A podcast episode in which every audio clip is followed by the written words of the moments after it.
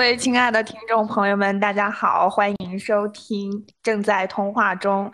本期节目呢是我们的考研专场，因为现在十二月份已经进入到了考研的冲刺期。今天呢，呃，我远远以及小野还邀请到了另外一位很好的朋友东哥，我们三个考研过来人来给大家打一打鸡血。Hello，各位正在通话中的朋友，大家好，我是东哥，然后本科是就读于广州大学的法律系，现在考研考入了北京中医药大学的医药卫生法，现在正在读研一，非常荣幸可以做做客这档节目。好的，谢谢东哥。那小野，我们俩也介绍一下自己的那个考研情况吧。好的，好的。Hello，大家好，我是小野。目前在中山大学读图书情报专业硕士，是一名研二的学生，也是即将毕业的一个应届毕业生。我本科就读于中山大学计算机学院保密管理专业，也算是一名跨考生。跨考生二号圆圆。我是本科在中山大学学习政治学与行政学，后面跨考到浙江大学教育学院，现在也是研二。据我的了解的话，我们三个人其实那个备考时间都不是很长，都是两到三个月左右。所以可能对于呃一般的备考的那种考研的同学来说，现在是冲刺期；对于我们来说，十二月份当时还是这个学习期。所以我们三个人的情况的话，可能会有一点点特殊。那我们后面的内容的话，也是大家听一听，如果对自己有用的话，更好不过了。如果是跟自己的情况不是很符合的话，那大家也不要太放在心上，主要还是要看自己的情况，看自己的进度。好，那我们后面的内容的话，主要会有三个部分。首先，第一个部分的话，就是想跟大家分享一下我们在。读研之后，我们整个人不论是从这个心态上、思想上等等各方面，我们获得了哪些成长，让大家看一看。其实读研这件事情还是真的值得大家去努力的冲一把，努力的去争取一把的。然后第二个部分的话，我们就会讲一下，在这个冲刺期，呃，要怎么去冲刺，有哪些经验，以及大家可能会需要注意一些什么事情。读研其实对我的改变还挺大的，因为我读研的时候，那个圆圆不是来看过我吗？当时我真的是一脸苦大仇深。我考完上研之后，我妈打电话给我，都说看到你现在笑意盈盈，感觉皮都展开了，就自己精气神上面确实好了不少吧。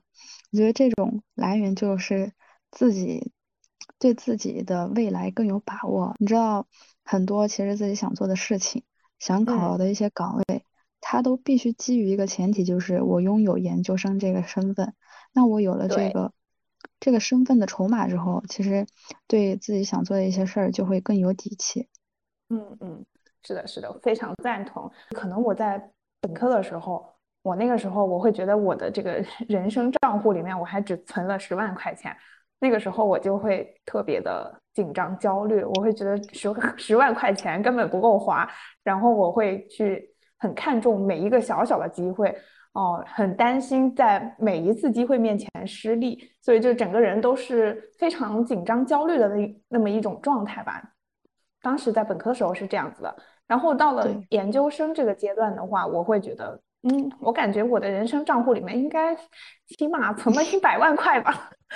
对，就是我觉得好像好像我这个。积蓄，我这个底气变多了，我就会更加有自信的去尝试更多的东西。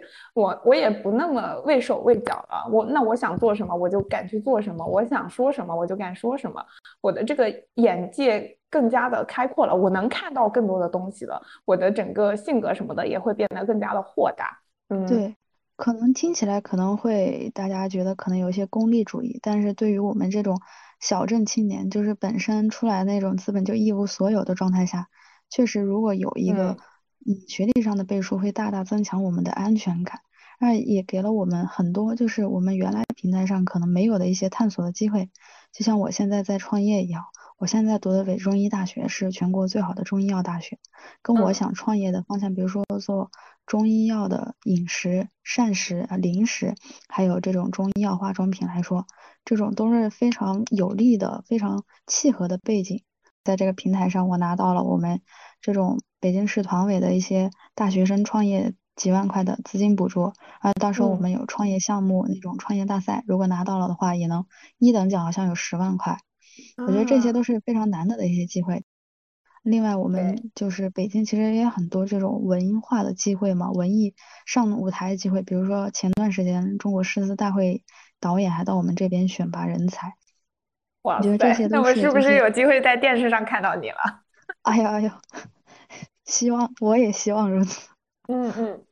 在研究生期间，我有更多时间去读这些书籍，然嗯。后去看一些经典文化呀，然后做自己想做的事儿，我觉得都是嗯。一些非常难得的体验。就像导师一样，他不是带着我们做案子吗？嗯。带我见识了很多以前我根本见识不到那种人，面临那种非常大的棘手的案子，认识到了社会真正的那种复杂的一面，还有科研能力上提高也是非空前的。老师在我们刚刚确定研究生的时候就给我们布置了论文，我们现在研一啊、才嗯才研一上学期吧，我们同门就基本上每个人都发了论文，我也是，我们现在在准备第三篇论文，这种提升真的是非常大的。天呐，这么多科研成果，分一点给我。你们的导师呢？嗯，我的导师是比较侧重于对博士生的一个培养，像硕士生呢，就是要主动去和他联系。我在主动向老师请教一些疑惑和方向之后，也得到了很多资源的倾斜。比如说，像导师会给我分享一些他觉得比较有用的书籍来去阅读，这样子的一个过程中，我还可以围绕他给我的一些资料以及我自己后补充的资料的一些想法来去跟他交流。嗯，嗯可能我的导师是比较侧重于就业向的，而不是像东嗯东哥的导师是学术向的，所以我接触到的更多的是一些像行业内的专家以及横向项目的经验。对于我来说，我是一名专业硕士嘛，所以没有想过走学术的道路。横向的经验可以让我更快、更低成本的接触这个社会，它需要什么样的人才，以及探索我未来的职业方向，也是会很好的促进我个人的发展的。我导师其实 年纪相对来说比较大了吧，他已经退休了，现在处于一个返聘的状态。年龄、时间的积淀真的是会让一个人变得非常的智慧。就我导师是那种，我导师他老骥伏枥吧，他那种精神状态其实是非常感染我的。我在之前的话，我可能是一种比较躺平的那种心态，我会觉得说，哎呀，都读研究生了，以后拿个学历之后，随随便便找个工作，应该会很轻松、很稳定的过上一辈子。但是我导师有一次在跟我交流的时候就说。年轻人这么快就要躺平，这么快就要稳定吗？你这个时候不应该想稳定。你看我，我都一把年纪了，我还在想着要怎么为教育事业做贡献等等。他真的就是一一直在中小学里面，就是不停的去跟那些老师同学进行交流。其实我个人觉得啊，在这个读研期间，导师师门一是一方面是我们遇到的一些很重要的人，但是在呃。读研期间，我遇到的这种让我成长很多的人远不止如此。比如说舍友什么的，影响也挺大的。嗯嗯，对，就是我我室友，他们真的都是天使吧，可以这么说吧，就是天使。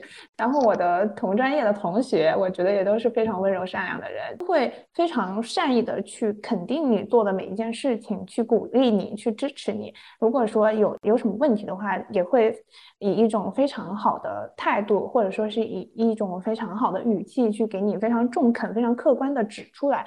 然后在这个过程当中的话，我就是会感觉自己也是在逐渐的变得柔软吧。因为其实我之前是一个 非常刚的人，然后有一些观点也是太太直接了，以及对别人的要求可能也会太严格了这样子。但是呃，然后然后我到了浙大这边之后啊，因为所有的同学。哦，真的都好温柔，我就不知道他们怎么做到的。就是不管我做什么，他们都会肯都会肯定我，都会赞美我，然后我就会觉得会不会值得？是你本身就值得肯定的。嗯，对，我后面慢慢的意识到了，对，就 是就是，我觉得这一方面是这个原因嘛，一方面可能是我自己确实值得这些肯定和赞美，但是另一方面，其实你是可以感受得出来这种人的善意。那这种人的善意的话，其实也是软化了我，让我就是更多的去关注别人的优点，然后不停的也去赞美别人，不停的去支持别人。我以前如果看到别人有问题的话，我会真的是很尖锐的指出来，但是现在我可能如果看到别人有问题的话，我会以一种别人更加容易接受的方式去说出来。那这样子的话，其实整个世界就会感觉更。变得更加有爱，变得更加的对，然后你你周围的这个环境都是以这样一种很温柔的氛围，那生活起来真的就是非常的快乐，非常的幸福，幸福感很高。对对，哦，我觉得这样的氛围真的特别好，我能够亲身体会到你的改变。嗯，你上研究生之后更容易去依赖别人，更容易去向别人展示你的柔软。其实我觉得这种柔软，它不是一种软弱。而是生命学会放松和爱意涌入进来之后，一种更为平静的强大，就感觉更回归到生命的本质了。因为考研这件事给我们带来一些底气之后，让我们更加从容的去面对了这些东西，反而能够更发现生活中的美好，能够静下心来，而不是说一味的向着目标前进了，可以逐渐放缓脚步去观赏周围的美景了。对对，因为可能你在本科期间嘛，会担心说，哎，以后没书读啊，以后找不到工作什么的，所以每天都是嗯赶着去说怎样能够拉高自己的绩点，嗯，就是急急急忙忙的参加一些没有什么太大用的一些比赛什么的。到了读研之后的话，就是更加明确自己想要什么，然后就真的去做一些自己觉得有意义的事情吧。那做自己有意义的事情，其实就是在。欣赏一些你周围的人，再再欣赏一些你周围的事物了。而且读研的时候也可以给你更多的一个时间，更好的一个平台去做自己想做的事情，嗯，实现自己的梦想。对对对，读研的体验对于不同的人来说真的是千差万别的。可能有些人他会觉得读研这个过程还挺煎熬的，然后有些人又会觉得可能太自由散漫了。但是它共同的一个点就是。给了大家两年或者是三年的这么一个缓冲期，然后在这个期间你怎么去利用你你想往哪方面成长又是自己的事情了。但是你这个时间你做其他事情没有办法得到的。还有一个不同的点就在于这个缓冲期里面，它还提供了一个平台给你。平台其实是资源和信息的一个集合点嘛。你自己去工作里面，其实有时候，除非你的工作岗位挺好的，不然，嗯，其实，在工作里面很少出现有一个导师，他会倾尽自己的资源和自己的经验去带你。然后学校会有各种各样的比赛什么的，资格啊那种可以让你去申请，可以让你去申报。就是觉得这种，因为工作的话，它的核心点在于让你付出劳动。然后，但是教育它的核心点还是在于帮助你的成长，其实它俩的重心还是不一样的。嗯嗯，是的。那其实工作也没关系，你去工作社会当中接受毒打，也是一个很快的成长学习的过程。只是可能你主动成长和被迫成长，它的痛苦度是不一样的嘛，你的幸福度也是不一样的。对，除非那个工作是你很喜欢的，而且你确实能在里面获得一些东西。要么就是钱，要么就是你的热爱在里面可以绽放，不然我觉得如果钱少事多，自己又不爱，哇，那真痛苦。我有个同学，他现在就是在自己一个不是特别喜欢的岗位里面去，因为你知道我们学法律的人开始一出去做那个法律实习，工资都不高嘛，嗯嗯，而事儿又特别特别多，那他现在每一天那种精神状态都非常的崩溃，我感觉他每天都在那种。边缘里面反复横跳，然后每天都活得特别痛苦。我觉得这种状态就真的非常的、非常的不好。对，是的。但但其实也不是说你读了研之后就可以避免这些工作上的一些以后的困难。可能读研它更多的一个意义在于，你又有了两三年的时间去学习准备，然后你之后就有更多选择的余地吧。你或许有机会就是不要再去经历。部分痛苦了，对，而且我觉得他这个缓冲期还给你在一个重新思考的机会。如果你真的万一以后不喜欢这个行业，你其实在这个里面你还有一些时间去为你想进入的重新的行业去做准备也好，去学习也好。嗯嗯，既然讲了这么多，说读研有这么多好处的话，那我们来务实一点，到底怎么去冲刺？冲刺阶段其实大部分有两种情况，一种是大家已经背得很熟了，现在进入了一个倦怠期，就觉得看到那些东西就已经非常的不想背了。第二个就是可能还有一些同学进度没赶完，非常的紧张。这两个情况其实我当时在备考的时候都是有遇到的。比如说，首先这个学习疲劳、背诵疲劳这个情况，嗯，因为我当时考的是三幺幺教育学，就是要要不停的背相同的东西。那我当时呢，在十二月份中旬左右的时候是，嗯，按照我的背诵计划的话，我是已经背完了。那背完的那一天，我当时就有一种感觉啊，好像我什么都复习完了，我什么都知道了，然后我就好像说不知道该学习什么了，顿时就产生了一种空虚感。但是另外一方面，我又会有点担心，说还有十几天、二十几天才会考试，那我要是忘记了怎么办？但是我又不想再接着背，因为翻来覆去背真的真的很无聊哦。然后我当时。采取的一个方法的话，我觉得可能还是挺有效的。那我觉得，既然说你这个知识掌握已经达到一定程度的话，那我觉得在冲刺期就可以进一步的去关注自己这种知识应用以及知识迁移的能力。对，也就是其实可以从两个方面来做吧。首先就是可以去刷题，去在刷题的过程当中去检查自己这些知识掌握程度真的是掌握了吗？然后在这个过程当中实现一个查漏补缺嘛。同时，也是去注重一下总结一些这种答题技巧啊，提高自己的答题质量这样子。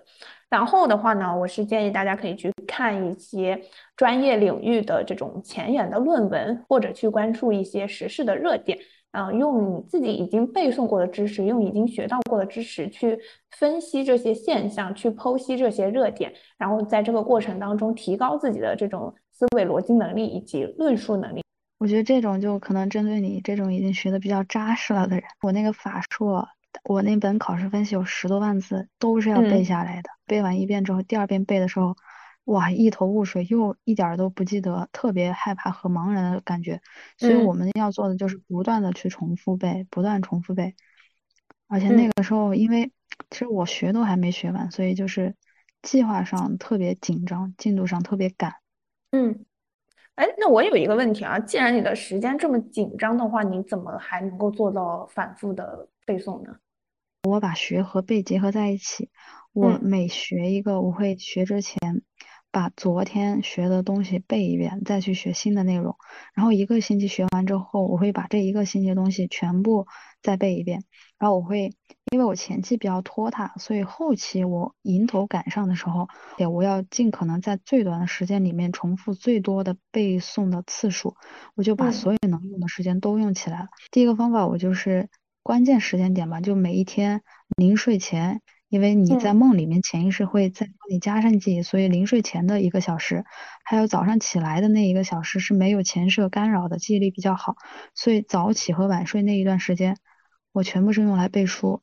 第二个就是我利用碎片时间利用比较好，我上厕所那个门上面全部是知识点，洗漱台上全部知识点，然后餐桌上贴了很多知识点，就你走路也看，吃饭也看，上厕所也看，在这种反复的这种看这种记这种，就其实重复了很多遍，而且我后来记的我是抓大放小，把那个知识点都梳理成框架，就记里面的关键词，减轻自己的背诵的压力。而且最后面的时候，我觉得大家可能都有用到吧，就是任务加时间段的方法。比如说八点到九点，我会规定自己写两篇阅读理解；九点到十点，规定自己把那个刑法那一章全部做完。就这样，嗯，基本上从早上六点到晚上十二点一点都会安排的特别满，基本上没有浪费的时间。包括我吃饭什么的，其实都在记。所以这样算下来，其实可能一天有效的学习时间有时候高达十七个小时。好厉害，好厉害，有点突破人类极限的感觉。是啊，是啊。这不突破极限的话，怎么去赎之前那个罪呢？毕竟只有两个月的备考时间，真的是 突破人类极限的去学。嗯嗯，你们可能更多都是从一个背诵文科的角度来看，但是我当时在准备的时候是要考数学和逻辑题的，可能就更多的需要一些理科生的复习思维。当时在最后这段时间，我也是。其实有一些饱和学不进去了的，我就会抽出一些时间，在我特别不想学习的时候整理我的错题。像数学的话会比较简单，它题干比较短，选项也比较短，抄一抄就好。但是逻辑的题干真的是非常的长，全都是文字，我又不爱写字，所以我就会把它剪下来，写出自己错题的思路。我当时为什么那么想，然后去抄一遍解析，把我对解析的理解。也用笔写下来，分析自己为什么会错，我和解析想的哪里不一样。在这种复盘的过程中呢，其实是很大的提高了自己对自己现在学习掌握程度的一个了解，并且能够很好的挖掘出自己呃哪些点不熟，哪些知识点比较薄弱，可以有进一步的提升。我们在学习这种进度比较赶的时候，还是要稳住自己的一个节奏。呃，咱们准备时间比较短的嘛，到了十二月初这个阶段，别人可能已经复习到啊，已经要冒出来了，已经学不进去，什么都完事儿了。但是我们可能还是在不断的学习新知识，巩固旧知识的一个状态。这个时候千万不要被别人的一个进度所影响，要牢牢把握住自己复习的节奏，按部就班的完成自己计划的任务和规定的目标。这样子才能够发挥出自己更好的学习效率和学习水平吧。不到最后的考试，谁也不知道究竟是先复习完的考得好，还是我们这种临场复习完的考的会更好一些。乾坤未定，你我皆是黑马，是吗？是的。其实的话，很多人在备考就是最后这么一个冲刺阶段的话，还是会非常的紧张焦虑的。我们也可以分享一下自己在最后阶段是怎么维持好自己的心态的吧。嗯，我觉得。在最后这个阶段，可能焦虑的大多数的情况都可以分成两种吧。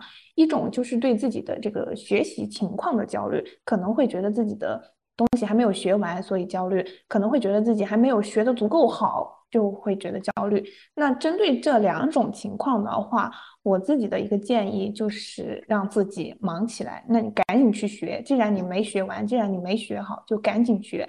你只要你忙起来之后，你就会没有时间去紧张。对，有时候你单纯的焦虑，你越想越焦虑，反而你行动起来呢，那种焦虑会在行动中自行的去化解。行动才是解决焦虑最好的良药。对对对，而且你如果学到迷茫了，也是要去尽快付诸行动。如果你只是干想，就会越来越迷茫，越来越迷茫。对，像我当时嘛，在十十二月这个冲刺期的时候，我还。只做完了一部分的工程，就是把三幺幺那个专业书背完了，但是我还没有去刷过真题，我的英语还没有怎么准备，我的政治那时政什么的东西我都不知道。那那个时候我真的是任务还有特别多。我当时采取的一个方法就是，嗯，也是跟东哥前面分享的那个时间段任务法有点类似吧，但我自己可能有点区别的是，我很喜欢把那些任务细分一下啊，比如说东哥讲到的，可能做多少篇阅读理解。哦，我我不是这么写的，我会把它分解成二十分钟内做完两篇阅读理解。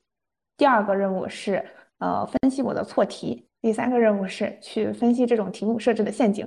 那别人的一个任务在我这里就变成了三个任务。然后我每天 做完这些东西的时候，就是看着一大排的那种对勾，我就会觉得我这一天做了特别特别多的事情，我就会特别特别有成就感。看着这这一排对勾，我就觉得，啊，我这么努力，我不上岸谁上？这个方法特别有用。最后的时候，我也是每天都看自己一排对勾，就有一种自己稳步前进的那种安全感。对对对，这个就是行动带来的这种正反馈。确实，确实是的。所以你有没有觉得那个对勾一个个连起来，就很像你上升的一个梯子？看起来 是的，是的，逐步登入天堂。但是其实，当我们让自己忙起来，去把这个学不完的东西学完，把嗯不牢固的东西掌握扎实。到了考前，还是会因为一些不确定而感到焦虑。对于这个，二位是怎么去梳理考前的焦虑的呢？嗯，你说的不不确定是是指就是说担心自己后面会考不上吗？是啊，就是因为考试我没有进行考试，没有出来成绩，一切都是未知数，我并不知道考试试题，呃，是不是我。掌握扎实的，我不知道考试发挥会不会失常，会不会超常，这一切都是未知的嘛。呃，这种害怕和焦虑其实正常的，因为这说明你对未来有期望。你有期待嗯的时候，你就会害怕期待落空，你害怕期，待落空，你其实就会焦虑。其实这种嗯其实说明你是一个其实挺有上进心的人。如果没有上进心，就不会有这种焦虑的。而对这嗯种害怕，我自己的一个经历就是，我那一段时间，因为我是在家里备考，在家里嗯备考的时候，因为你看同龄人，呃，我有那个朋友，高中同学就考上了我们当地的那个教师编，然后还嗯有同学找到非常好的工作，就大家读研的读研，工作的工作，就我一个人在家啃老呢。就虽然嗯，可能父母没说出来，但你自身的那种心理压力是非常大的。然后，而且我第一年虽然有考那个司法考试，但是那一嗯年确实我没有准备考研，所以第一年考研失败了。嗯然后，然后你第二次想，如果这一年你还没有成功的话，你爸妈会怎么看你？然后你嗯同学会怎么看你？然后你自己未来何去何从？你自己工作又没有工作，啊，家庭条件嗯也就也就这样，对吧？所以你你自身这种想法会担忧，会促使你真的会想很多，有时候实在静不下心来。然后加嗯上我那个时候到后期的时候，有时候学十五、十六个小时，晚上睡不着，我早上可能四点钟就起来学习了，啊，晚上可能两点多还睡不着。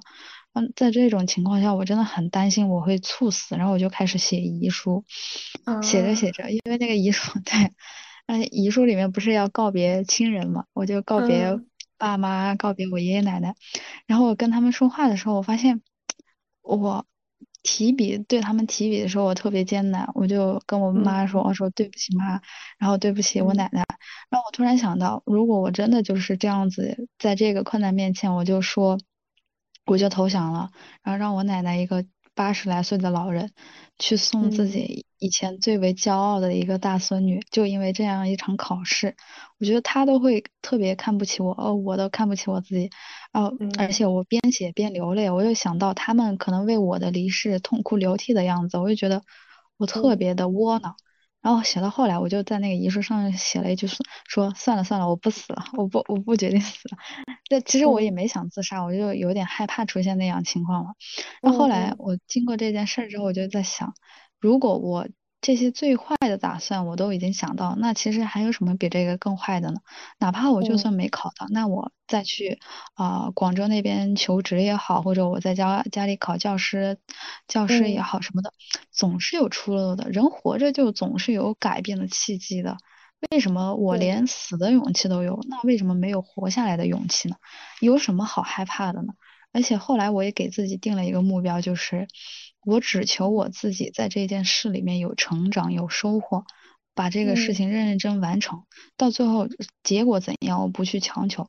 所以想通了这件事之后，我就开始每一天都用心的去学习，每一天都非常的进入了一种化境，不问窗嗯外之事，只是静心学习，不问结嗯果，但问付出。所以后来就是。啊，记得第一天考试的时候，我英语答题卡没填上去，就按我以常，我会崩溃，然后第二天不去考。但是那一天我就嗯说，你既然出现了这个结果，反正你把最后一程走完吧，有有收获就好。然后第二天我又接着，我就那天晚上给自己设了一个十五分钟的闹钟，哭了十五分钟，但是不敢哭的太大了，我怕邻居听到，我就把那个脸埋在那个被子里面哭。那个闹铃一嗯响，我就把那个按闹铃摁掉，再起来重新看第二天要考试的科目。就这样，我觉得，然后包括后来的调剂也是，就无论什么情况，坚持下去，只要方向是对的，总比站在原地会更接近幸福。这就是我嗯调节心态的方法。嗯，真的是一个向死而生的过程。凤凰涅槃，嗯嗯，对，就是从。从这个当中，从这个当中，就是你这个故事，嗯、启发我吧。我觉得可能的一个方法就是，如果说你这个时候真的是焦虑的不行，你真的脑子里面想法太多了，那或许可以就是暂时停下来手中的学习，把自己的这些焦虑的点，把自己这些想法先好好的梳理一下。嗯，去推导一下自己可能最终会面临的最坏的结果是什么。在这个推导的过程当中，可能会发现，其实最坏的结果也并没有那么坏，其实生活还是很美好的。是对，的，是的。如果。自己没有，如果自己没有办法很好的去排解这种焦虑，也可以嗯去找周围的朋友啊，找自己的老师进行一个请教。如果你觉得家里人给你的压力过大呢，你就去找一些让你可以放松去谈话、讲出你心里想法的人，问问他们遇到这种情况该怎么做，说出自己的顾虑，这样子很也可能帮助自己破除思维的怪圈，不把自己钻进牛角尖里，让生活还是很美好的。你只看着不好的，你就会觉得它不好。但是如果有个人帮你拨开眼前的迷雾，你就会发现阳光还是很明媚的。哎哎，说到这里的话，我突然有一个想法，哎，嗯，因为可能有些人嘛，他对熟人说自己的一些焦虑什么的，其实是不太能张得开嘴的。我们是不是可以开通这么一个邮箱或者是什么的渠道？就是如果说有听众他有这方面的困扰的话，可以通过邮箱这种渠道跟我们联系一下。想跟我们聊的话，我们也可以跟他们聊一聊。可以啊，我觉得就开通个邮箱吧。嗯嗯，对对，好的。好的，谢谢圆圆贴心大姐姐。没有，我自我自己很喜欢，就是做一些大妈做的事情。对对谢，谢小野姐姐、圆圆姐姐。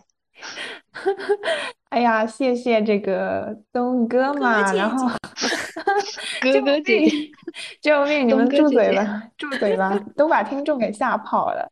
好啊，好啊，那我们这个正式的内容部分的话，就到这里。最后面的话，就是请我们的嘉宾东哥来给我们做一个温馨而又有力量的结语。